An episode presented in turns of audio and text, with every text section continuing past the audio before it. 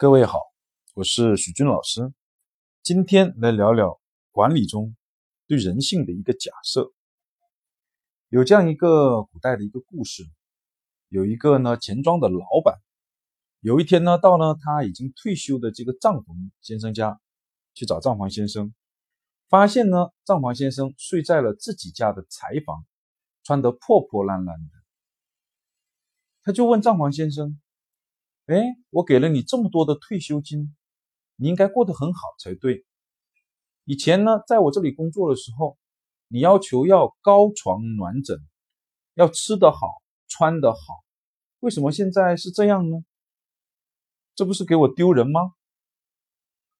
那账房先生是这样回答的：“老东家，以前我在你那呢给你干活。”帮你管着你的钱跟账，我只有高床暖枕，吃得好穿得好，才时刻提醒我不要去贪污。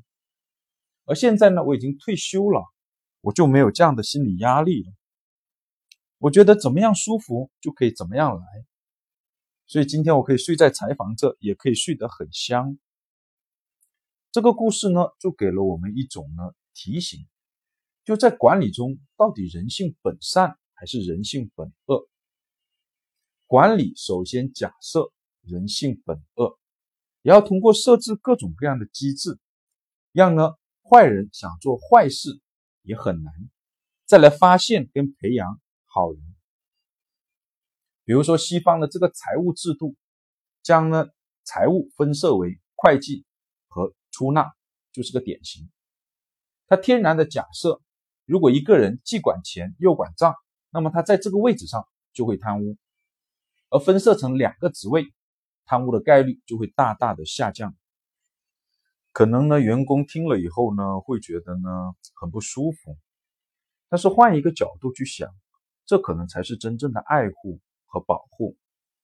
因为呢，一旦没有了监督管理的机制的存在，人犯错的可能性是很高的。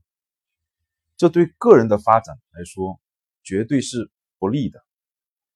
比如，如果说这个国家没有了法律这些监督管理机制的存在，你觉得你会生活的很好吗？绝对不会。好，今天呢就讲到这里，谢谢大家。